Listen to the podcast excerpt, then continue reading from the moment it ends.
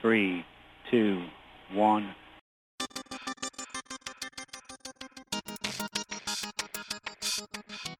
Esto es AI de New Sexy.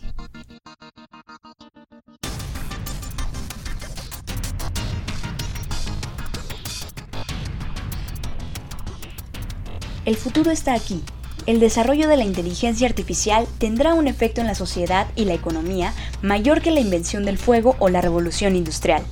Por eso, debes reinventarte.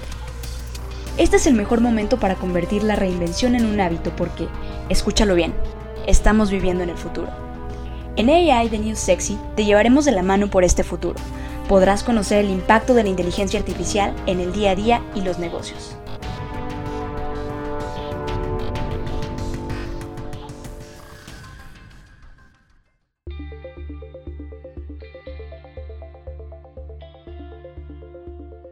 ¿Qué tal a todos? Bienvenidos a otra edición de AI de New Sexy. Ya nos encontramos en el capítulo número 5 y en esta ocasión les vamos a hablar sobre un tema que es sumamente controversial, que son las deepfakes. Las deepfakes es una nueva herramienta ligada a la inteligencia artificial que nos hace replantearnos muchas preguntas. Quiero poner sobre la mesa que vivimos en un mundo donde cada vez se está volviendo más difícil creer en la información que estamos consumiendo. Es sumamente difícil hoy en día identificar qué es real y qué ha sido creado de manera sintética, es decir, de manera artificial. Hoy todo lo podemos fotomanipular, videomanipular o incluso audiomanipular. ¿Por qué? Porque la tecnología ya ha puesto a nuestro alcance herramientas sumamente fáciles y accesibles para que podamos reemplazar contenidos en imágenes, fotos, videos, Tan solo piensen un poco en el autotune que utilizan en las canciones algunos artistas o los filtros de Instagram o Snapchat que hemos llegado a tener en nuestras manos y que hemos jugado con todo ellos. Por eso hemos decidido traerles al podcast el día de hoy este tema. Queremos que se pongan a reflexionar y empiecen a entender todo el poder que estamos llegando a tener en nuestras manos, que está siendo sumamente democratizado, es decir, accesible para todas las personas, y cómo va a reinventar esto las industrias de la creatividad, las industrias de eh, la edición, incluso para el tema de programación, llega a ser muy grande el impacto que puede tener en esas industrias. Entonces, quiero que empecemos a replantearnos también el tema de la creatividad realmente qué significa ser creativo, qué significa generar contenido. Todo esto van a ir viendo cómo conforme vayamos avanzando se va a volver un tema más complejo y se va a volver algo sumamente interesante para todos aquellos que piensan que la tecnología está muy lejos de lo que es ser creativo. La verdad es que hoy en día ya con estas herramientas cualquiera pudiera generar cosas, generar películas, generar música sin necesidad de conocer toda la parte técnica. Entonces, primero vamos a explicarles lo que son las deepfakes. Las deepfakes son esta tecnología que sirve para reemplazar el rostro de gente en videos. Ya los venía diciendo, como por ejemplo los filtros de Instagram o de Snapchat, donde tú te puedes poner la carita de un perrito, un filtro de maquillaje, un filtro de lo que quieras, ¿no? De lo que sea que se te ocurra. Entonces, esta herramienta llega a ser también un poco peligrosa porque al final se está volviendo tan fácil utilizarla que incluso empezamos a ver ediciones de videos con respecto a actrices, actores, presidentes, figuras públicas que de repente aparecen en la televisión o aparecen en estos videos diciendo cosas y realmente no eran ellos, sino fue un montaje hecho a través de estas deepfakes que reemplazaron la imagen de una persona con la imagen de otra, de otra persona o de otra celebridad diciendo X o Y cosa. Ver, platícanos un poco más, ¿qué ejemplos has encontrado que, que valga la pena que ahorita estemos cuestionándonos y que estemos analizando? Ok, nada más para complementar lo que ya nos me compartió Frida, la palabra deep fake es una composición de dos términos, porque es justamente la tecnología dentro de la inteligencia artificial que usa. Uno de ellos es el deep learning, entonces es aprendizaje profundo y la palabra falso hace un par de años que se empezó a usar esta tecnología, justamente como lo dice Frida, para superponer los rostros de las actrices de Hollywood en algunos videos pues no tan aptos para niños, pero también para crear fotos y videos falsas. Por el contrario, también se ha usado para cosas un poco más productivas, como por ejemplo en el Museo de Dali de San Petersburgo, Florida. En colaboración con una agencia de publicidad se creó una versión virtual usando esta técnica de deepfake. Entonces, Básicamente lo que hicieron fue modelar los rasgos y los movimientos originales de este increíble artista con ayuda de la inteligencia artificial y pues justamente del deep learning y tenía la capacidad de reaccionar a todo lo que decían los visitantes y dentro de todo esto a lo que reaccionaba pues habían hasta 190 mil combinaciones posibles. Esto lo hicieron para una campaña en la que pues básicamente Dali dirigía todo el recorrido en la visita del museo creo que es una forma muchísimo más provechosa de usar este tipo de tecnologías. Ahora, creo que este uso también ya lo han escuchado porque sí fue muy sonado en las noticias. El deepfake ha evolucionado como cualquier otra tecnología. No se ha quedado solamente en las imágenes y en los fotomontajes, sino que también ha llegado a los videos. Existe un video donde los principales líderes del mundo, como Donald Trump, Vladimir Putin y Angela Merkel, están cantando una canción de John Lennon.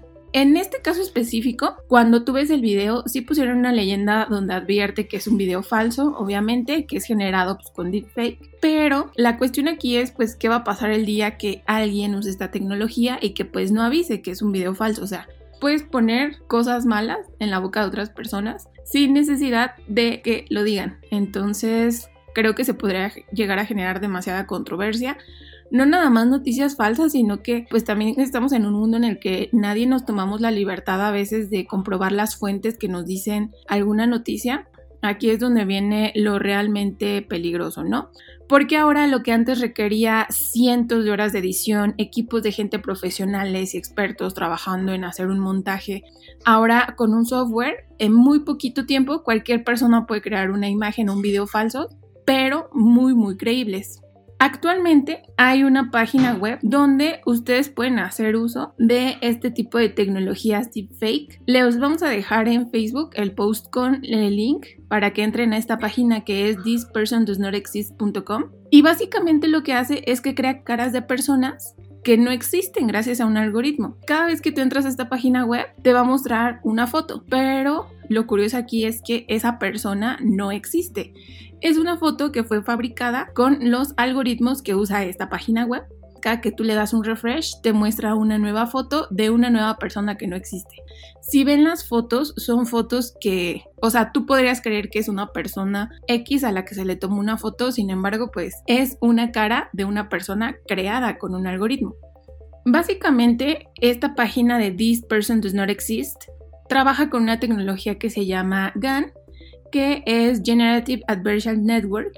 Esto es una clase de algoritmos que ahorita va, a profundizar un poquito más Frida, pero en resumidas cuentas son algoritmos que se ponen a competir entre sí, usan un aprendizaje no supervisado y básicamente lo que hacen es competir mutuamente en una especie de juego en la que un algoritmo propone y otro algoritmo va diciendo si le gusta el resultado o no, o va discriminando el resultado. De tal forma que van a llegar ambos a un resultado que va a ser el más real y va a ser el que se va a quedar.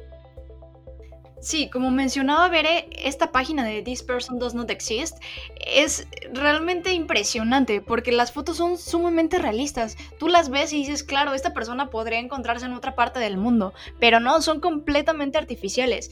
Y de hecho, aquí quiero empezar a tocar otro tema para que vean que el título del podcast no fue clickbait, sino realmente ya incluso crearon una inteligencia artificial que es capaz de desnudarte. Es decir, tú subes una foto de una persona vestida y esa inteligencia artificial es capaz de desnudarte.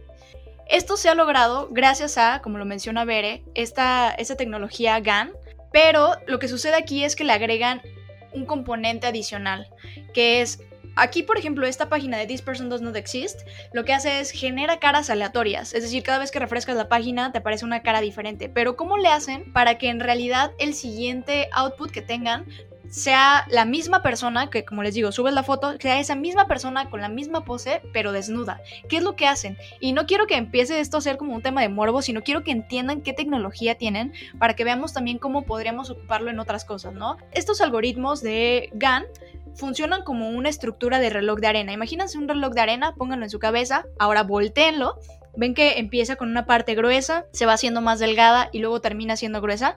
Bueno, pues esta tecnología utiliza esta arquitectura para generar este algoritmo, que lo que hace es toma una imagen, genera capas, la comprime y tiene este valor final que recoge todas las características, es decir, recoge la iluminación de la imagen, la pose, el color de piel y demás. Y lo que hace después es condicionar la información que va a dar de regreso, que es, ok, ya tengo un valor final que era esta información comprimida con las características, ahora lo que voy a hacer es empezar a generar con base en esa información una imagen muy similar, pero que traiga características predictivas de cómo se verían los píxeles, cómo debería verse una persona desnuda. Y la verdad es que es impresionante la precisión con la cual puede generar estas fotos. Lo que aquí en realidad estamos haciendo es utilizar también otra tecnología que se llama Pix to Pix, que es, ok, ya me introduciste ciertos píxeles al algoritmo, entonces voy a analizar estos píxeles y voy a llevarlos a otros píxeles, de ahí el nombre Pix to Pix. De hecho, para que pueda ser de alta resolución, el siguiente tipo de modelo que hicieron para poder dar buenas imágenes fue que se hiciera el Pix to Pix HD. Lo que aquí nos empezamos a preguntar, o lo que ustedes deberían estarse preguntando a este punto del podcast es, bueno, a ver, Frida, me has contado que para poder generar estas cosas predictivas y para poder entrenar a los modelos, necesitas ejemplos. Entonces, lo primero que deberíamos estar pensando es, bueno, ¿qué clase de ejemplos? Imagínense, tendríamos que conseguir un dataset de imágenes de personas con ciertas poses, cierta iluminación, y esa misma imagen, pero ahora con las personas desnudas. Entonces, pónganse a pensar un poquito desde la parte de las personas que generaron este algoritmo, cómo pudieron haberle hecho. No es que en Internet se encuentre esa base de datos. O sea, yo sé que existe algo porno que nos podría dar una simulación de lo que es, pero no es que necesariamente tengan las mismas poses y vestido desvestido, ya saben. Entonces aquí se vuelve sumamente interesante porque en realidad las personas que crearon esto, digo, a lo mejor no ha sido el mejor caso de uso, pero la verdad es que sí son verdaderos genios creativos eh, estos programadores, porque lo que hicieron fue, eh, las opciones que teníamos, les decía, primero era tener esta persona vestida y desvestida.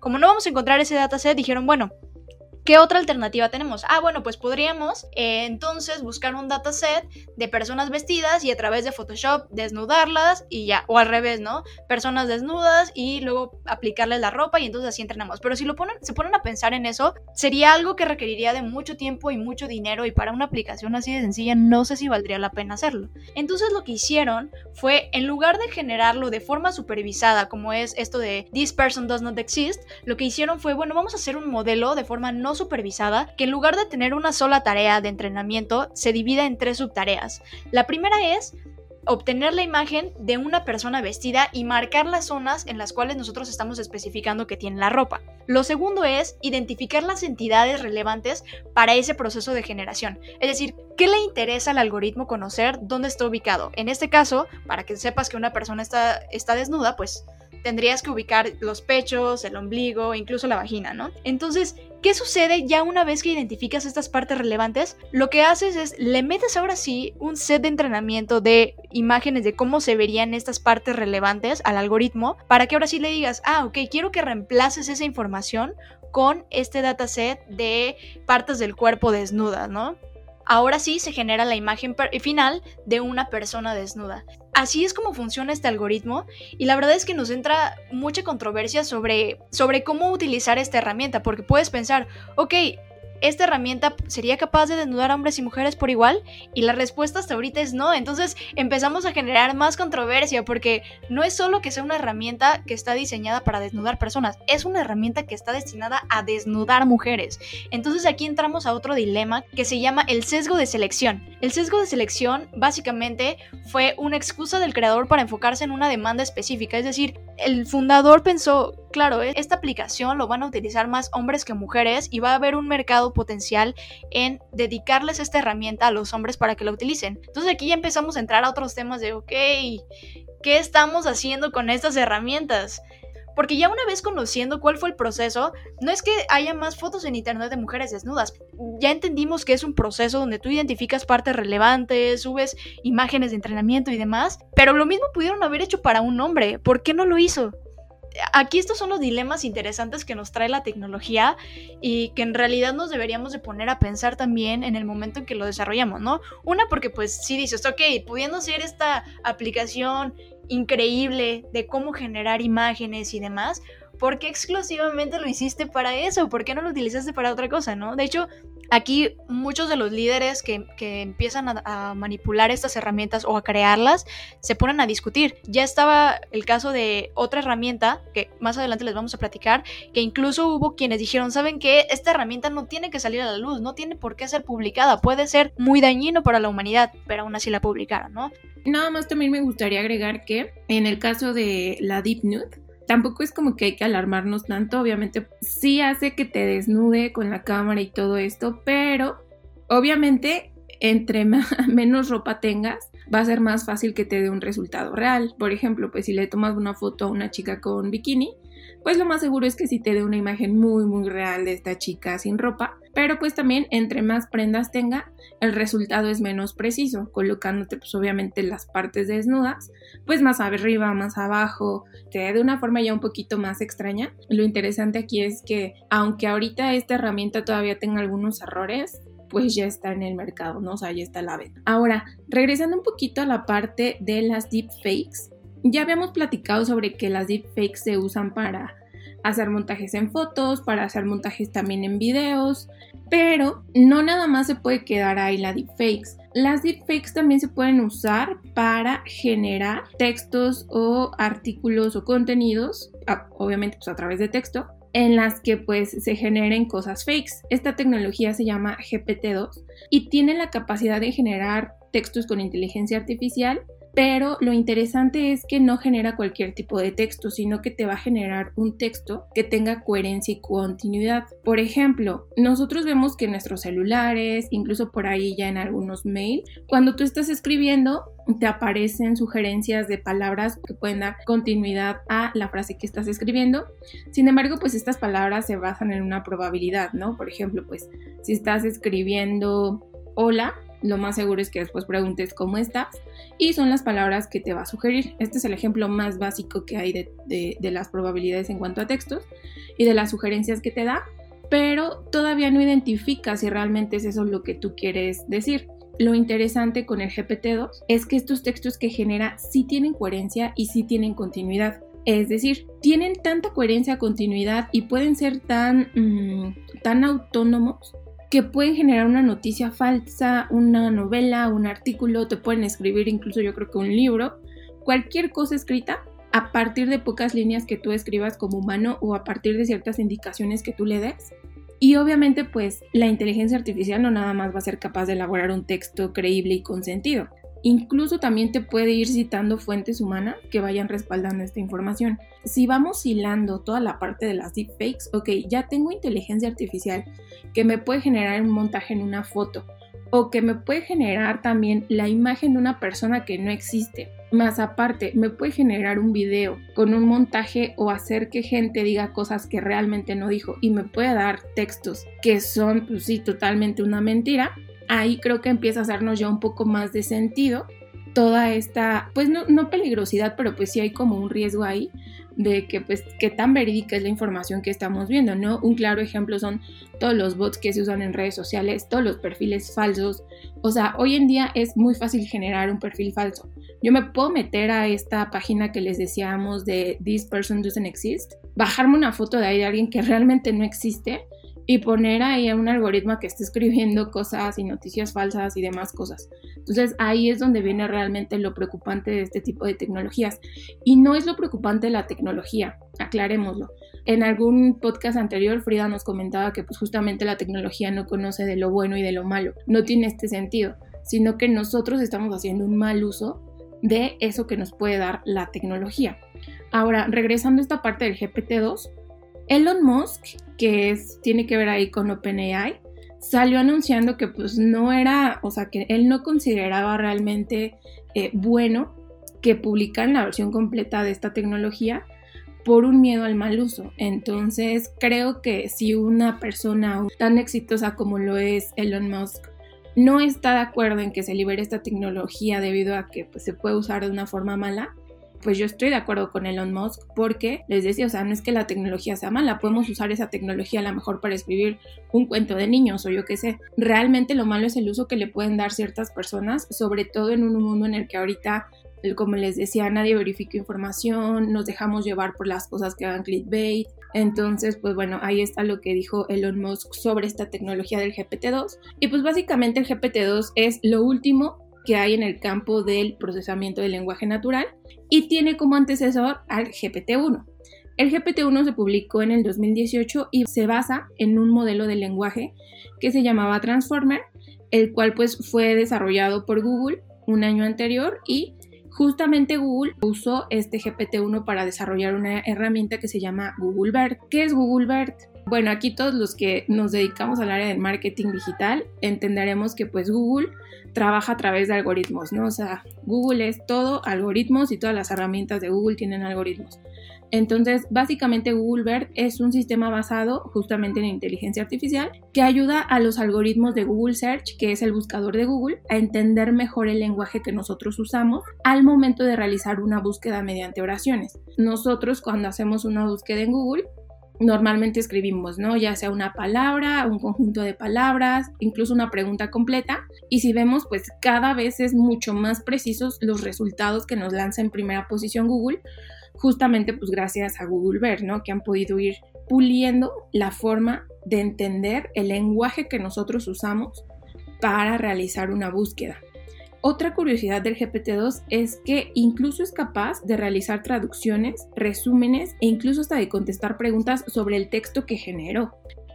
Sí, la verdad es que incluso pudiera llegar a sonar un poco creepy el ver todas estas aplicaciones, incluso puede dar como un poquito de miedo, pero la verdad es que también hay muchas cosas impresionantes que se pueden hacer y cosas muy buenas. Por ejemplo, ahorita que hablabas del GPT-2, que, que podía generar texto, también tenemos una aplicación que se llama Text to Image, que lo que nos permite es pensar en un mundo donde no requieres diseñadores gráficos, porque tú le podrías dictar a esta nueva tecnología lo que quieres. Por ejemplo, yo quiero que me generes una imagen de manzanas en un frutero con un fondo amarillo. Y entonces la tecnología sería capaz de crearlo. Aquí se está empezando a vislumbrar un nuevo mundo donde ya no importa la, la parte técnica, sino importa cómo la usas, cuál es el mensaje que tienes que dar, qué quieres comunicar, qué quieres hacer sentir a las personas. Porque realmente eso es lo que deberían importar ahorita, no la parte técnica, no la parte aburrida, repetitiva y demás. Aquí empezamos a tomar otro hilo muy interesante de la conversación, donde podemos pensar, por ejemplo, en poder utilizar actores indiscriminadamente sin importar si están vivos o muertos,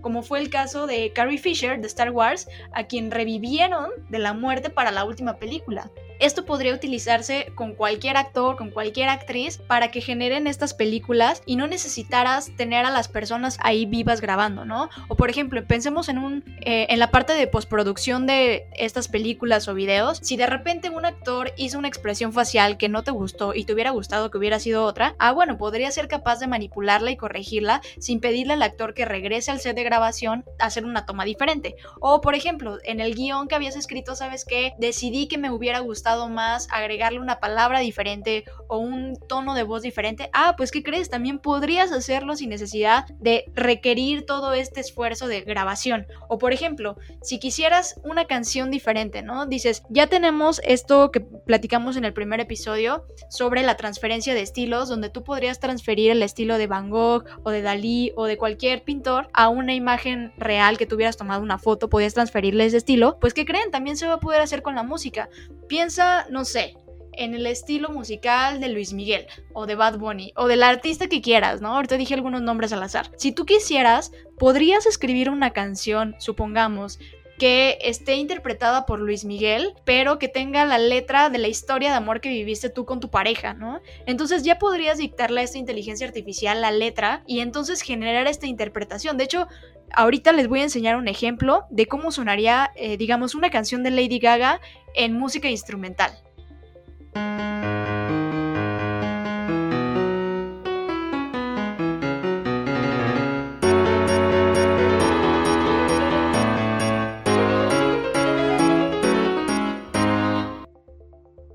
Entonces, ¿se dan cuenta cómo pudimos transferir un estilo muy claro a algo que no lo hubiéramos relacionado tan fácilmente?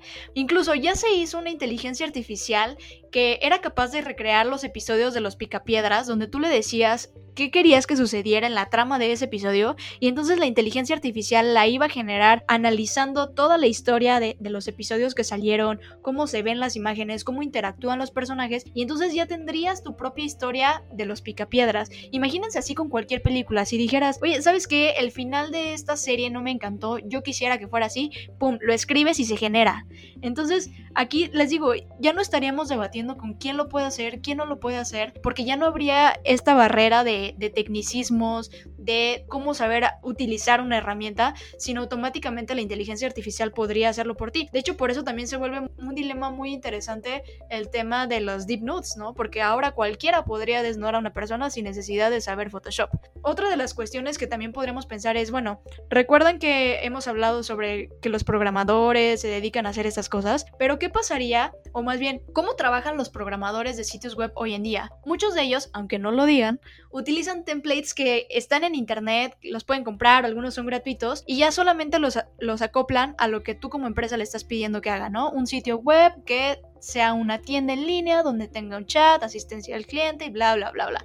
Entonces ellos utilizan esos templates. Ahora nosotros seríamos capaz de generar esos mismos templates, pero no solo para los sitios web, sino también para películas, para música, para imágenes. Y entonces pensemos en esta lógica. Ya no necesitaríamos un gran esfuerzo o empezar desde cero a hacer las cosas porque la tecnología ya nos permitiría verlo desde un enfoque diferente. Entonces aquí lo que verdaderamente tendríamos que estarnos preocupando es cómo nosotros como seres humanos vamos a empezar a desarrollar estas habilidades para a lo mejor no ser súper técnicos, pero a lo mejor sí para entender las necesidades que hay con un cliente, ser empáticos con lo que ellos necesitan y ahora sí dictarle a la tecnología lo que, lo que quiero que haga. O sea, generar esta unión entre las necesidades con los productos y que haga sentido.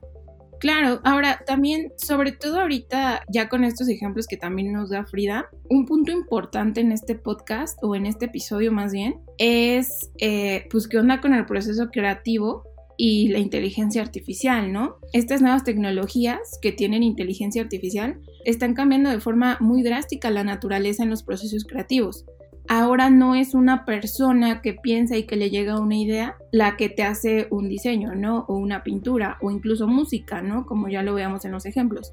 Sino que pues ahora los ordenadores desempeñan estos papeles tan significativos en procesos de creación. Viéndolo desde otro punto de vista, creo que surge también esta nueva, sí, como que esta nueva forma de pensar si sigue siendo un proceso creativo el hecho de que una computadora genere este tipo de, pues sí, como de artes o de, sí, de creatividad. Por ejemplo, pues mucha gente podrá decir que el hecho de que un algoritmo te genere la foto de una persona que no existe, pues en sí no es un proceso creativo, lo está haciendo a través de algoritmos. Pero creo que aquí pueden haber opiniones divididas. Si bien hay gente que está en, o más bien hay, si hay personas que están en contra de esta creatividad computacional o de todo esto que pueden hacer los algoritmos, argumentan mucho que simular técnicas artísticas equivale a simular pensamiento y razonamiento humano, en especial el pensamiento creativo. Entonces, pues ellos argumentan que es imposible hacer esto usando algoritmos o sistemas de procesamiento de información, cosa que ya vimos que no es imposible, es algo que sí podemos hacer, sobre todo considerando que pues la creatividad en sí no es un don místico o algo que esté fuera del estudio científico. La creatividad es algo que puede ser investigado, que ha sido investigado, que por ende también puede ser simulado y puede ser reconducido a un beneficio en cuanto a la sociedad y la tecnología. Creo que aquí, sobre todo en, en la creatividad, deberíamos de empezar a mostrarnos un poquito más orgullosos de los artefactos que produce nuestro software. Es decir, no porque lo esté haciendo una computadora deja de ser un proceso creativo. Recordemos que en sí la inteligencia artificial como concepto, uno de sus objetivos es simular las capacidades humanas a través de una computadora de un ordenador, que es justamente lo que ya vimos en este episodio que se puede hacer. A lo mejor, y como lo mencionaba Frida, ya no necesitas a un diseñador porque ahora tú puedes escribir lo que quieres y te va a dar este algoritmo un resultado. Sin embargo, creo que pues sin restarle el mérito a los artistas y a toda la gente que ahorita manualmente se dedica a generar algún tipo de arte, creo que también deberíamos de empezar a abrir nuestra mente, expandir nuestros horizontes de pensamiento y ver que pues también la computadora está haciendo un proceso creativo. Obviamente un humano lo hace conforme a sus capacidades y conforme a lo que tiene, pero una computadora no deja de llevar un proceso para llegar a ese resultado. O sea, no crean que ahorita el hecho de poder tener tener los deepfakes o de generar una imagen con el estilo de un mismo artista, es nada más como que pues le pico un botón y ya queda, ¿no? O sea, lleva todo un proceso de generar algoritmos, de hacer pruebas, ensayo y error, esto no funciona, ahora voy a hacer esta otra cosa. Creo que sigue siendo un proceso creativo, ahora aterrizado a la tecnología, pero a final de cuentas sigue siendo un proceso creativo ahí creo que se pueden dividir mucho las opiniones, gente que esté en contra de que pues no, o sea, si lo hace una computadora no es algo artístico ni es algo creativo, pero creo que si nos ponemos un poquito más open mind, también podemos decir que pues también se lleva un proceso y justamente ese es el objetivo de la inteligencia artificial, o sea, tratar de simular esta capacidad humana y llevarla a cabo a través de la tecnología. Sí, de hecho, ya nada más para empezar a cerrar este capítulo, quiero que nos llevemos como reflexión que, como lo tuiteaba hace algunos días, en un futuro muy cercano seguramente vamos a tener incluso en nuestros celulares una extensión que nos ayude a ver si los o a comprobar si los contenidos que estamos leyendo, viendo, escuchando son reales o son generados por una inteligencia artificial, porque ya no vamos a poder distinguir tan fácilmente. A lo mejor tú no te das cuenta, pero mucho del contenido que hay en internet es editado, está photoshopeado. Por ejemplo, incluso hablando de esta parte de, hacer Photoshop, Adobe, los creadores del mismísimo Photoshop, entrenaron una inteligencia artificial para poder detectar deepfakes o incluso evidenciar si una foto fue manipulada. Entonces, existe una app donde tú subes la foto, subes el rostro de, esta persona y te dice en dónde fue editada la foto, qué zonas se modificaron o se manipularon. Y entonces, esto ahorita es una app, pero el día de mañana seguramente ya va a ser un complemento en todas nuestras redes sociales, en incluso lo que veamos en series de televisión y demás, porque ya va a ser necesario cuestionarnos esas cosas. De hecho, justo aquí llegamos a la conclusión final que es, bueno, sabemos que existen todas estas herramientas y están a nuestro alcance pero entonces tenemos que empezar a pensar cómo las vamos a utilizar. ¿Dónde queda la raya de lo que es ético y de lo que no? Ya no es simplemente el, ay, yo quiero crear deliberadamente y ya, sino que también esto se puede llegar a utilizar como un atentado contra la privacidad de las personas o incluso puede llevar a otras personas a que realicen actos de extorsión.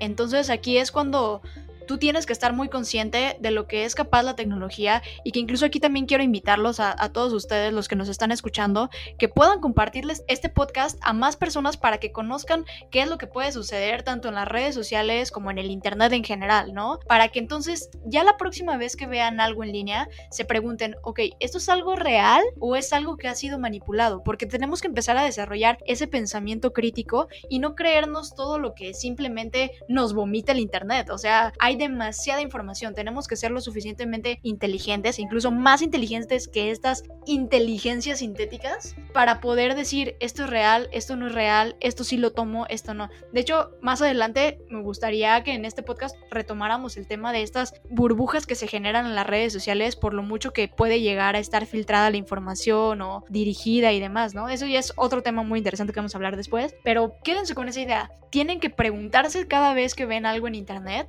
si es real o no. No se crean todo lo que ven, incluso no se crean todo lo que piensan. Cuestiónense los pensamientos que tienen, porque muchas veces ni siquiera sabemos de dónde vienen y en realidad pueden que estén basados en cosas falsas. Este es un ejercicio que debemos hacernos todos los días, cuestionar, cuestionar, cuestionar y buscar fundamentos para decidir si lo que estamos viendo y lo que estamos creyendo es real o no.